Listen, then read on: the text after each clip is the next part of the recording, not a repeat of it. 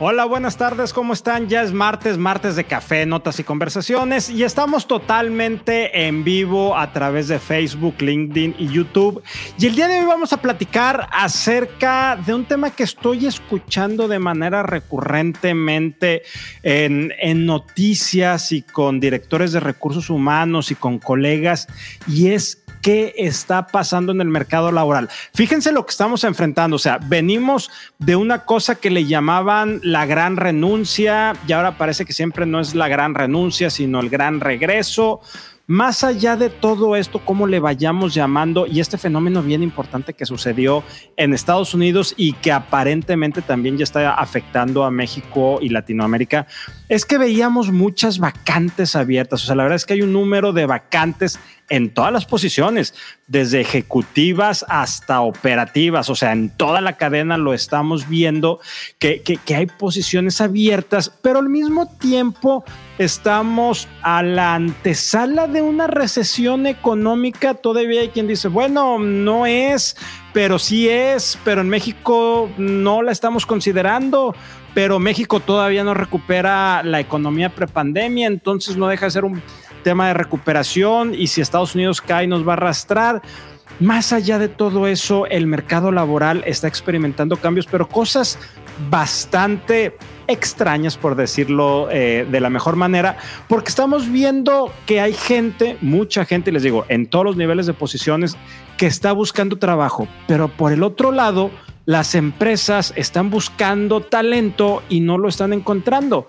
Entonces, realmente ¿Qué es lo que está pasando? Bueno, del día, el día de hoy vamos a platicar acerca de esto con una experta, con Antonieta Treviño, que está muy metida en este mercado, que tiene información de primera mano, que lo vive día a día y vamos a tratar no de descubrir, nada más de entender un poco, de dar un vistazo, de echar un vistazo qué es lo que está sucediendo. Bienvenidos a estos café, notas y conversaciones live de Human Leader.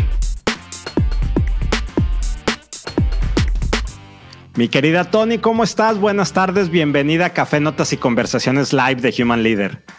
Hola, mi estimado Rogelio, muchas gracias, gracias por la invitación, es un honor estar aquí contigo y con toda tu audiencia. Te agradezco mucho la distinción de estar platicando este día en, en este café, notas y conversaciones. Te agradezco mucho. Buenas tardes a todos. No, hombre, al contrario, muchas gracias a ti. La verdad es que estamos honrados de, que estés aquí acompañándonos, de que hayas este, aceptado la invitación en esta muy calurosa y seca tarde en Monterrey, Nuevo León este, todavía con problemas serios de sequía, pero bueno, ese es otro tema.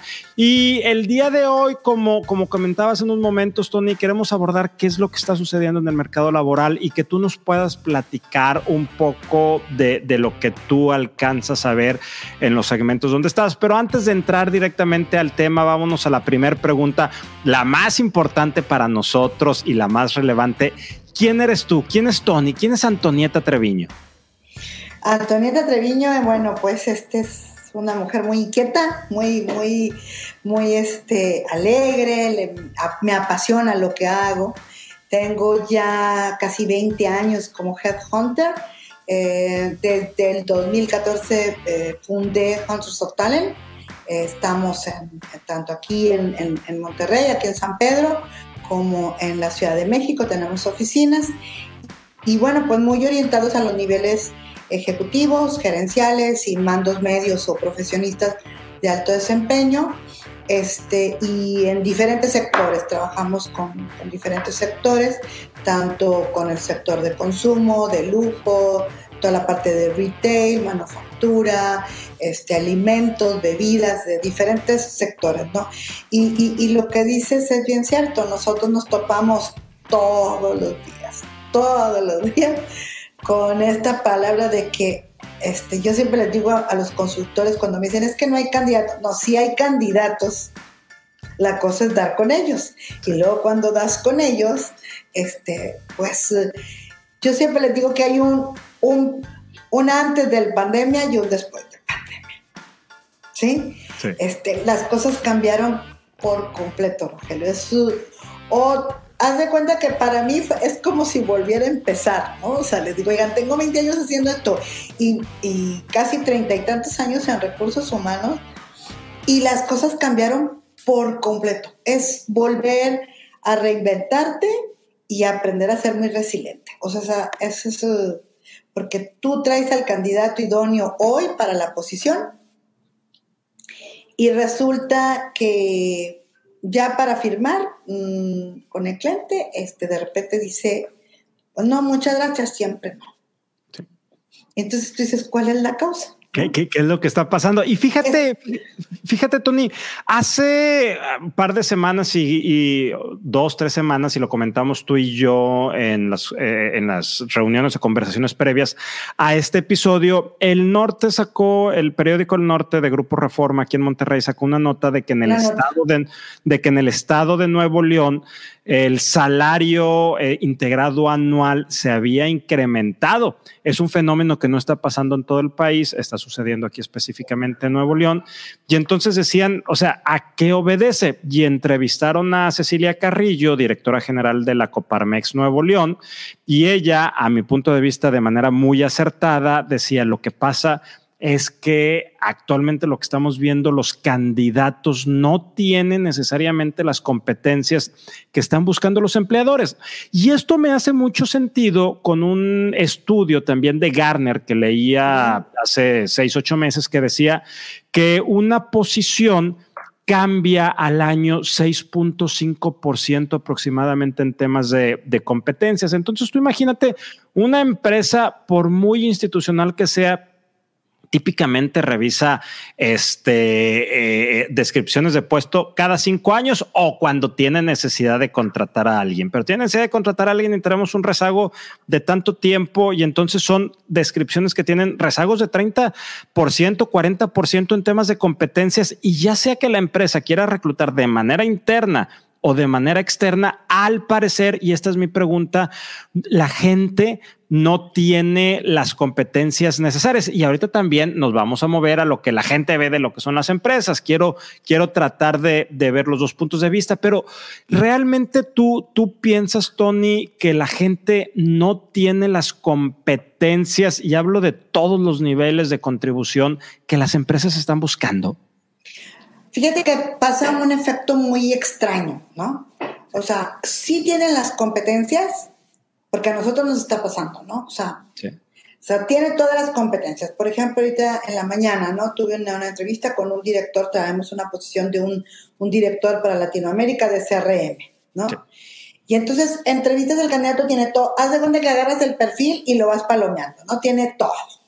Dices, pues ya la hice, ¿no? Tiene todo el perfil, trae todas las competencias, la experiencia, habla inglés, todo el seniority, reporta LATAM, maneja los, sistemas que requieren, todo, todo. Pero a la hora la persona te dice, nada más que yo quiero trabajar un día en la oficina, los demás días yo quiero trabajar de 9 a 3 de la tarde, este, porque para mí mi tiempo hoy en la pandemia me di cuenta y yo no estoy dispuesto a trabajar ni más horas ni ir a la oficina físicamente.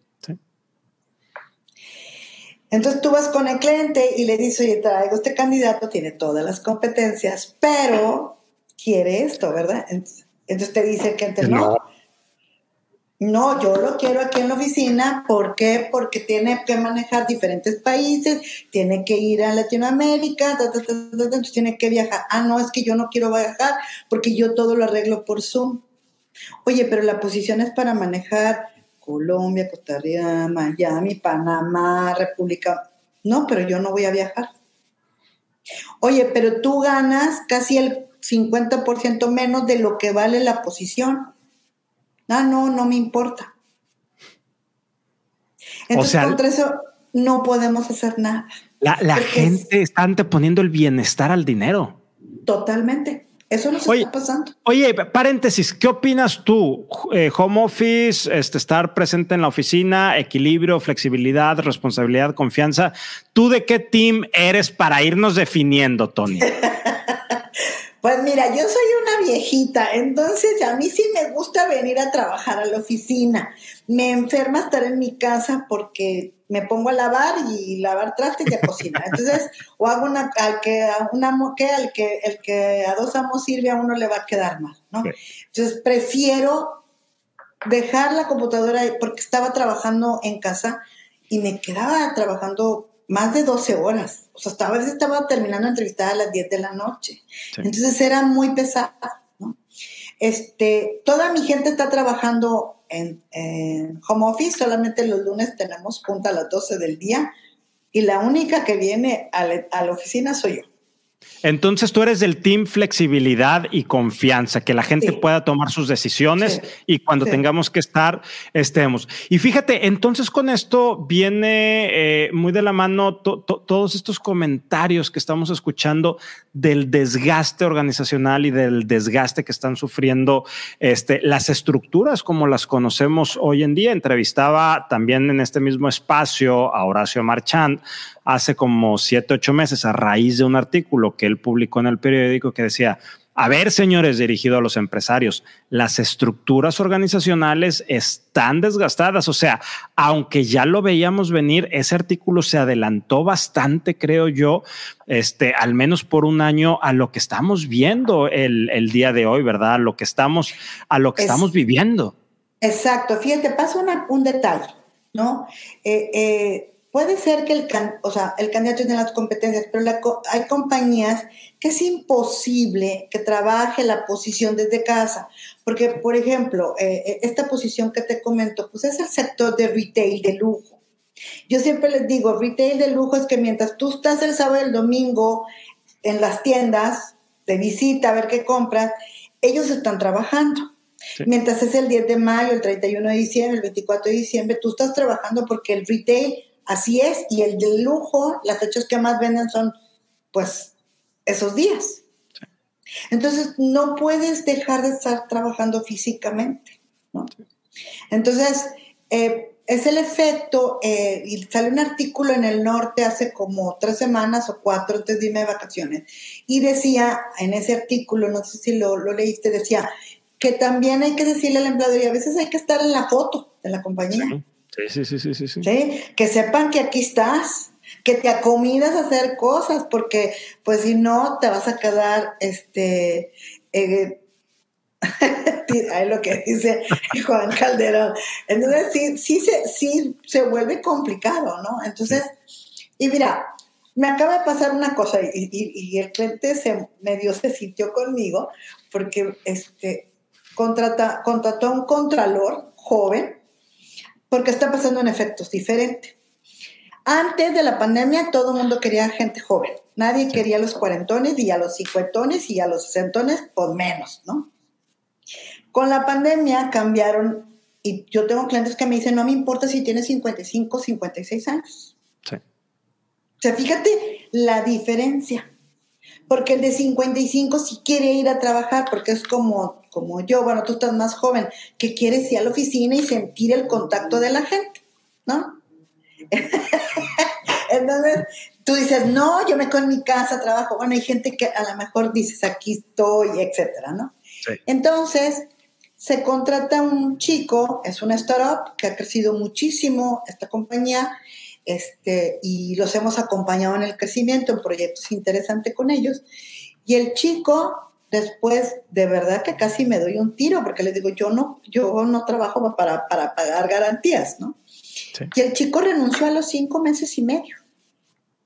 Y venía de ocho años en una empresa estable, o sea, no traía rotación. ¿Y sabes por qué renunció? Por estrés. Porque la compañía está en pleno crecimiento y cuando yo les digo a las empresas que crecer duele, Duele porque trabajas más tiempo, duele porque trabajas en un pedacito, una oficina y compartes una mesa con cuatro empleados, estás amontonado, así está este cliente. Crecer duele, él está creciendo. ¿No? Y este chavo dijo, no, yo me estoy trabajando, me está estresando, estoy muy estresado, me está afectando en mi salud, vivo con dolor de cabeza, traigo gastritis, entonces prefiero renunciar. Oye, pero no tienes chamba. No me importa. Oye, pero te contrataron con súper buen sueldo. No me importa. Fíjate, renunció porque el estrés lo está, le está afectando. Y, fíjate esto que nos estás diciendo. En mi columna de People Trends para el newsletter de Talento 4.0, hacía una nota donde mencionaba que un estudio de Deloitte y de Workplace Intelligence decía que el 70% de las personas con cargos ejecutivos también están pensando, no que lo estén haciendo, pero está cruzando por sus mentes renunciar por puestos o no, de, no, no, no tanto, bueno, sí renunciar, pero cambiarse de trabajo por puestos que les dé bienestar. Están buscando el bienestar terriblemente. O sea, 81% de los ejecutivos están priorizando el bienestar sobre crecer y el 70% está pensando en renunciar. Es tremendo, Tony. Entonces, no estamos hablando de competencias, estamos hablando de bienestar y los, las organizaciones, los líderes, los jefes, no nos estamos dando cuenta de lo que la gente quiere. Es tremendo. Y yo trato de orientar a mis clientes, ¿no? Entonces yo le dije, oye, pasa esto, eh, me, mortifica esto con, con el candidato, lo sacamos de una empresa tal, y yo entiendo que esta empresa es una startup que está creciendo, que va a ser súper exitosa, ¿no? Y tengo que entender a mi cliente, porque mi cliente también para mí, o sea, al igual que el candidato es importante, mi cliente, ¿no? Entonces yo le dije al cliente, bueno, cambiemos el perfil, ¿no? O sea, no tanto en, la competencia, sino estos cuates, este, eh, tengo un cliente que me reservo el nombre, que es muy grande a nivel nacional, y dice él, es un unicornio, y ellos me dicen, no me importa si tiene rotación el candidato, porque está acostumbrado al cambio. Fíjate, o sea, no me importa si, oye, es que tiene rotación, tiene año y medio, no me importa, lo quiero ver. Oye, no, porque ya, ya se golpeó mucho. O sea, hoy la estabilidad que nosotros veíamos de rotación, ya eso no importa en las empresas.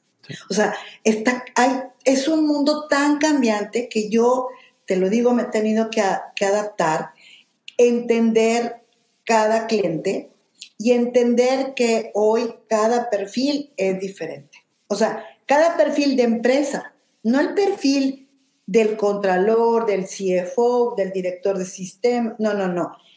Es hoy el perfil de la compañía. ¿Sabes que antes yo nunca preguntaba eh, cuáles eran las, la parte esta de valores personales que los directores tienen? Sí. O sea, yo decía, esta empresa internacional. Pero hoy me doy cuenta que tienen que empatar, tienen que, ser eh, sinergia.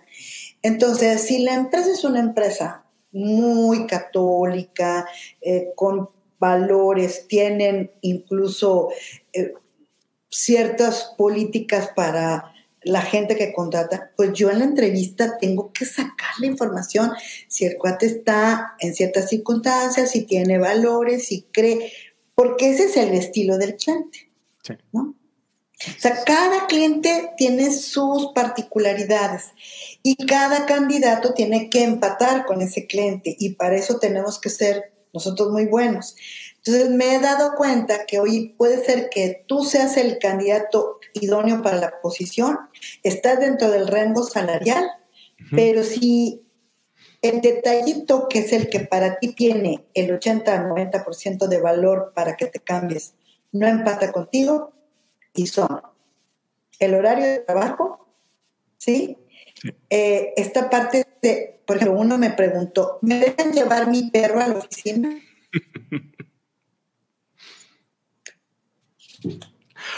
Oye, Tony, a ver, mira, tenemos aquí una conversación bien interesante en los chats de, las redes por donde estamos transmitiendo y, quiero traer una unas reflexiones para preguntarte tu opinión. Este, gracias, Juan Carlos Calderón, José Daniel Gómez, eh, Jorge Osvaldo Pesina, por esa conversación bien interesante.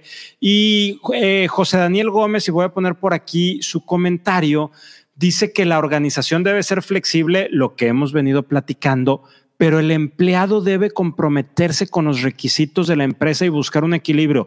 Totalmente de acuerdo con, con, José. Entonces aquí la pregunta que te hago y para abonar a lo que José Daniel eh, nos está por aquí poniendo es, ¿Qué están? Ya, ya hablamos mucho de las empresas, de los líderes, y son bien gachos, son bien quién sabe qué, son bien rígidos, todo lo que gustas y mandes.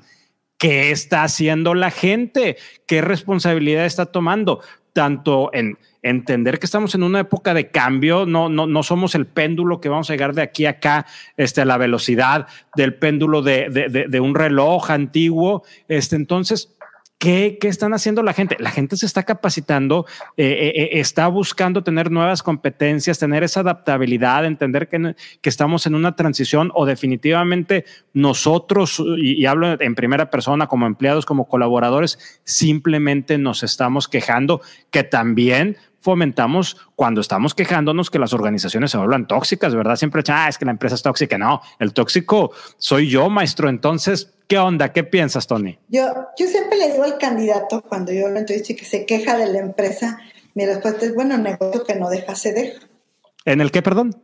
Cuando se quejan de la empresa, yo siempre le digo al candidato, pues negocio que no deja, ah se deja, ¿no? Sí. Porque si te quejas tanto de la empresa porque duraste tantos años. Sí. ¿Qué hiciste tú sí. en estos seis años en cambiar? Porque esto es, un, esto es una relación como un matrimonio, como una amistad, o sea, son dos partes, o sea, tanto la empresa como tú como empleado, no tú como ejecutivo.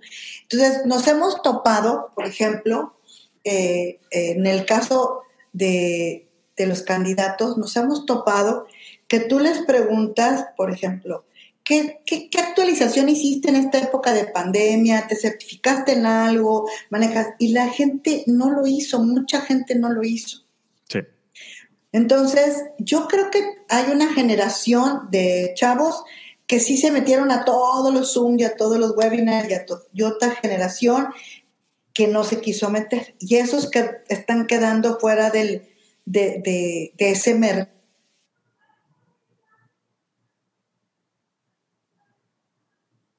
Tuvimos por ahí, creo, una breve interrupción. No sé si sea Tony, sea yo. Este, estamos hablando de lo que los candidatos nos estaba platicando en estos momentos Tony, acerca de las responsabilidades de los candidatos. Hemos venido hablando, la pregunta que, que, dio pie a esta conversación, a lo que estamos viendo el día de hoy, es si el mercado laboral es por una falta de trabajo o falta de competencias. Y fíjense hacia dónde nos está llevando la conversación.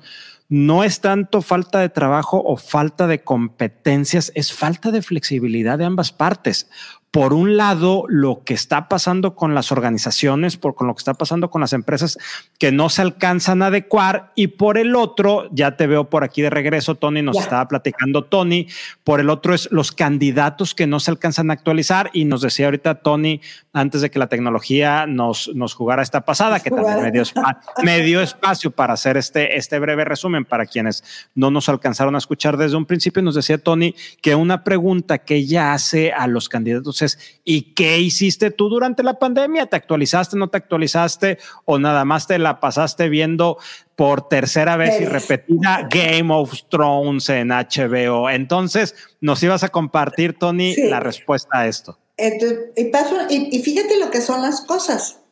Eh, hoy en la mañana entrevistaba por atención, entrevisté, generalmente yo entrevisto gente por atención. Si tú me dices, entrevista a Ulises, entrevista a Juan, este, están sin chamba, yo los entrevisto por atención y capaz de que en un mes o dos meses sale una posición y ya lo busco, ¿no?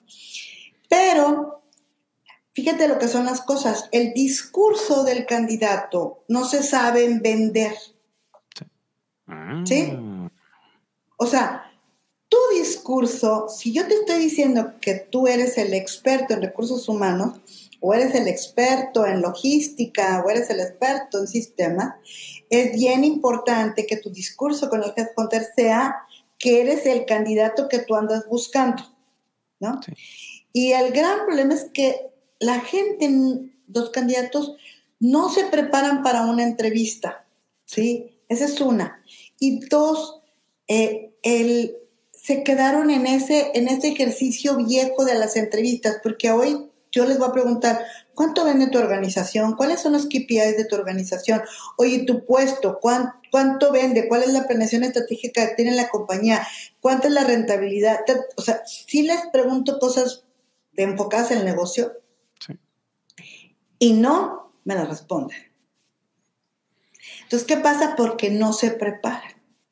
Si tú como director de recursos humanos no sabes cuánto vale tu nómina, cuál es el headcount de tu compañía, cuál es el porcentaje de operativo, qué rotación tiene, como director de recursos humanos, pues estamos fritos, ¿no? Entonces, yo creo que hay dos partes. O sea, el candidato se tiene que preparar para una entrevista y dos, no dejarle nada más a la empresa la culpa de que no me dio el curso, no me entrenó, no me dio este, eh, herramientas, porque las herramientas hubo muchas que tuvimos que a la mano con la pandemia, ¿no? Este, pero también te topas con gente sorprendentemente, este, que de verdad hace como mes y medio eh, un candidato me sacó las lágrimas. Fíjate lo que te digo, me sacó las lágrimas. ¿Por qué? Porque es un chavo que viene de trabajar desde los 12 años, o sea, de un estrato social económico difícil, su papá se falleció.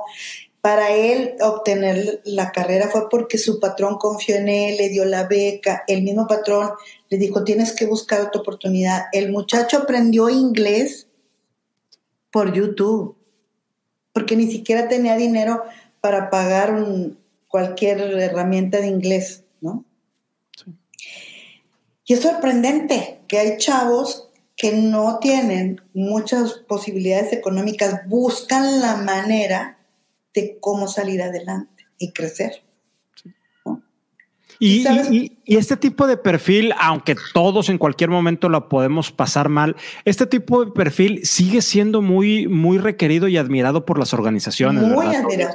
porque sabes que es una persona que se sobrepone a la adversidad y que con todo y que no las tiene todas de su lado, él va a buscar cómo sí tenerlas. Claro, porque no tenía un papá que lo ayudara económicamente porque su papá falleció y eran cinco hermanos, o sea, toda una dinámica familiar que dice, tengo cinco hermanos, mi mamá fue viuda a los 32 y los cinco somos universitarios.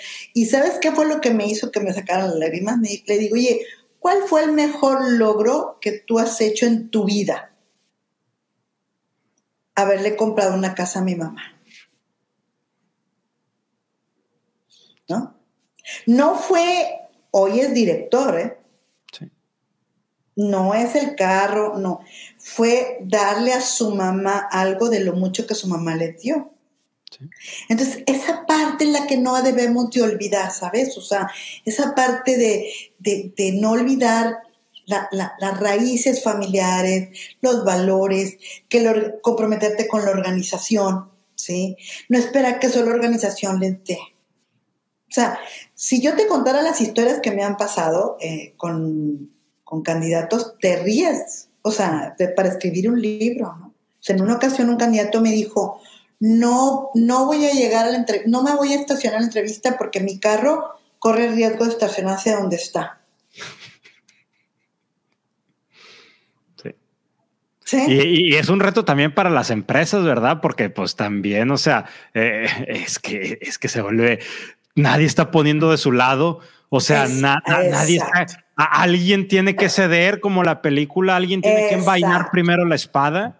Exactamente. Entonces, yo sí les digo, cuando, cuando yo entrevisto a los candidatos, yo, a mí me preocupa mucho que, que, también empaten con el estilo de la compañía y que, y que ese candidato también sea, esté tan contento con esta oferta que se vaya y vaya a disfrutar su trabajo, porque es bien feo ir a trabajar a un lugar donde no vas a ser feliz porque eso es bien importante, independientemente de la parte económica. Y yo les digo también a las organizaciones, ayer me decía el cliente este que te digo de marca de lujo, me dice, dime si estamos equivocados, porque nosotros tenemos que trabajar presencial por esta dirección de CRM. Le dije, pues es que ese es el giro que ustedes necesitan, no es que ustedes estén mal. Probablemente el viernes puedas hacer una concesión y el viernes le oye, bueno, pues te vas a las 2 de la tarde o trabajas desde tu casa, le das... Entonces me dijo, bueno, vamos a hacer una cosa así con los candidatos para que, fíjate, vamos a hacer, si el candidato lo vale, voy a transigir, ¿no? Porque me interesa cubrir la vacante. Porque la carta de reemplazo también se las piratearon. Entonces se quedaron sin la carta de reemplazo y sin el director. Entonces, yo, yo a lo largo de estos dos años, porque son los 18 años anteriores, eso ya no los cuento, Roger. O sea, estos dos años son los que cuento, que tenemos que tener eh, una alta habilidad de entender al cliente y de entender al candidato. De no incomodar a un candidato que no va a empatar con la compañía, ni llevar a un candidato que tampoco va a empatar con la empresa. Tenemos que tener esa habilidad. Ahora, todo el mundo habla de competencias, ¿sí? Todo el mundo habla de salarios, ¿sí? Y todos quieren que las compañías les paguen el carro. O sea, yo tengo candidatos que me han dicho, ah, no, a mí me dan un carro de 650 mil y aquí me ofreces uno de 500, no me interesa. Oye, pero es mayor responsabilidad, es una empresa más grande. ¿El salario total anual es mayor? No lo ven. No, no lo ven. Toda esa parte no la, no la han aprendido a dimensionar, ¿no? Y, algo que, he visto en estos, en este, sobre todo en este año, eh, los chavos jóvenes no quieren trabajar en la oficina. O sea, eso, eso es, yo me quedo, yo me quedo en la casa. Y si la compañía tiene cumple con el perfil y tiene los requisitos que son los que están buscando y están dispuestos a sacrificar, la compañía lo está haciendo. Y te cuento, el año pasado me piden un e-commerce manager. Y yo, pues dime de qué es eso, ¿no? Que en mi vida he hecho un e-commerce, o sea, explícame. Ya me explican. Bueno, empezamos a hacer la búsqueda, entrevistamos candidatos y eso fue por ahí de enero del año pasado. Y, este, y le digo, oye, pues aquí está la terna, ¿no? Este, ¿Cuál es el que te gustó a ti? ¿Cuál es el que crees que tiene las mejores competencias y el mejor perfil? Yo le digo, pues mira, el uno para mí es este. Lo único, ¿no? Y no quiero que me lo tome mal la audiencia, ¿no? Tú tienes que decirle al a la empresa, porque yo no sé si me lo dijeron o no, oye, pues el cuate trae un tatuaje aquí, no sé si eso sea política por usted. Ah, no, no tengo ningún problema. Oye, es que él no trabaja en lo él está trabajando este, en la planta y él lo que quiere es trabajar desde su casa. ¿Está bien? Él trabajaba en el búnker de la compañía. Bueno, el chavo aceptó el trabajo ganando un 10% menos porque iba a tener calidad de vida. Porque él dormía en el búnker de la empresa. Y como vivía en, Tlalpan y el búnker estaba a la salida de Querétaro, entonces dormía todas las semanas en el búnker, Rogelio, y ahí se bañaba y ahí comía. Entonces él no iba a su casa hasta el fin de semana. Creo saber a qué empresa te estás refiriendo, porque no la vamos a decir obviamente, no, no es lo que estamos hablando, porque he escuchado ese ejemplo o ejemplos muy similares, pero está tremendo, o sea, está tremendo esto que está sucediendo. Tony, me, para ir cerrando este, esta, esta charla que la verdad, este, como, como dijo Maralá por acá en un comentario, este, a mí también me movió mucho lo que has platicado. La verdad es que te, te agradezco tremendamente lo que nos estás compartiendo. Si tuviéramos que dejarle dos o tres consejos, a, no consejos, recomendaciones, O, mejores o mejores prácticas a los candidatos que están buscando chamba. Y aquí me quiero dirigir sobre todo a, aquellos candidatos ya en edad media, este, que ya tienen responsabilidades de mantener una familia, pagar una hipoteca, este, eh, colegiaturas, que están buscando trabajo y del otro lado, también dos o tres recomendaciones o mejores prácticas a los líderes que están buscando este, gente, es decir, de ambos lados de, la moneda. ¿Qué, nos recomendarías? ¿Qué nos dejas, Tony? Mira, una, los candidatos, yo les, yo cuando llegan conmigo y que veo el currículum, digo, no puede ser que tengan este currículum de siete páginas. Yo, les, yo les ayudo a que lo mejore, porque esa es, esa es tu carta que vas a vender, ¿no? Tu currículum es la carta de presentación. Entonces, yo, nosotros sí los ayudamos a que mejoren el currículum.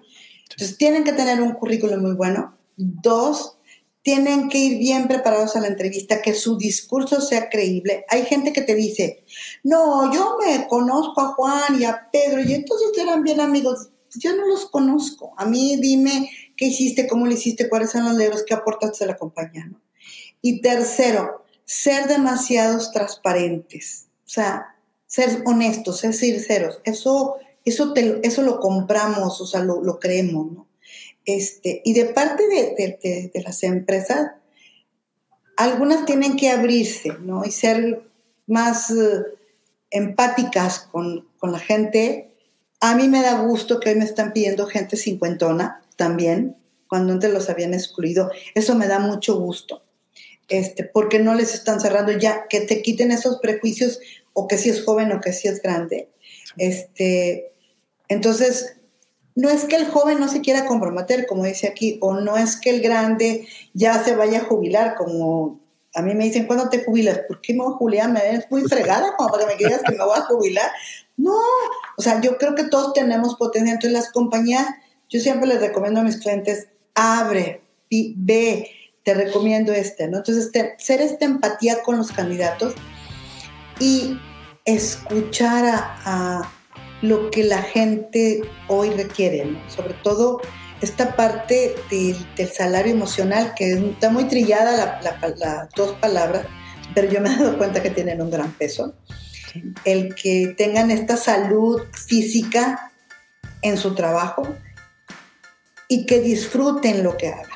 Porque fíjate, este candidato le iban a pagar menos y aceptó. O sea, ya no todo es dinero Vamos, es todo lo que te rodea. Entonces yo creo que esa sería mi recomendación. Tremenda conversación la que hemos tenido el, día de hoy, Tony. Quiero agradecerte. Quiero agradecerles también a ustedes por toda la interacción que tuvimos. La verdad es que una gran interacción, grandes reflexiones bien poderosas.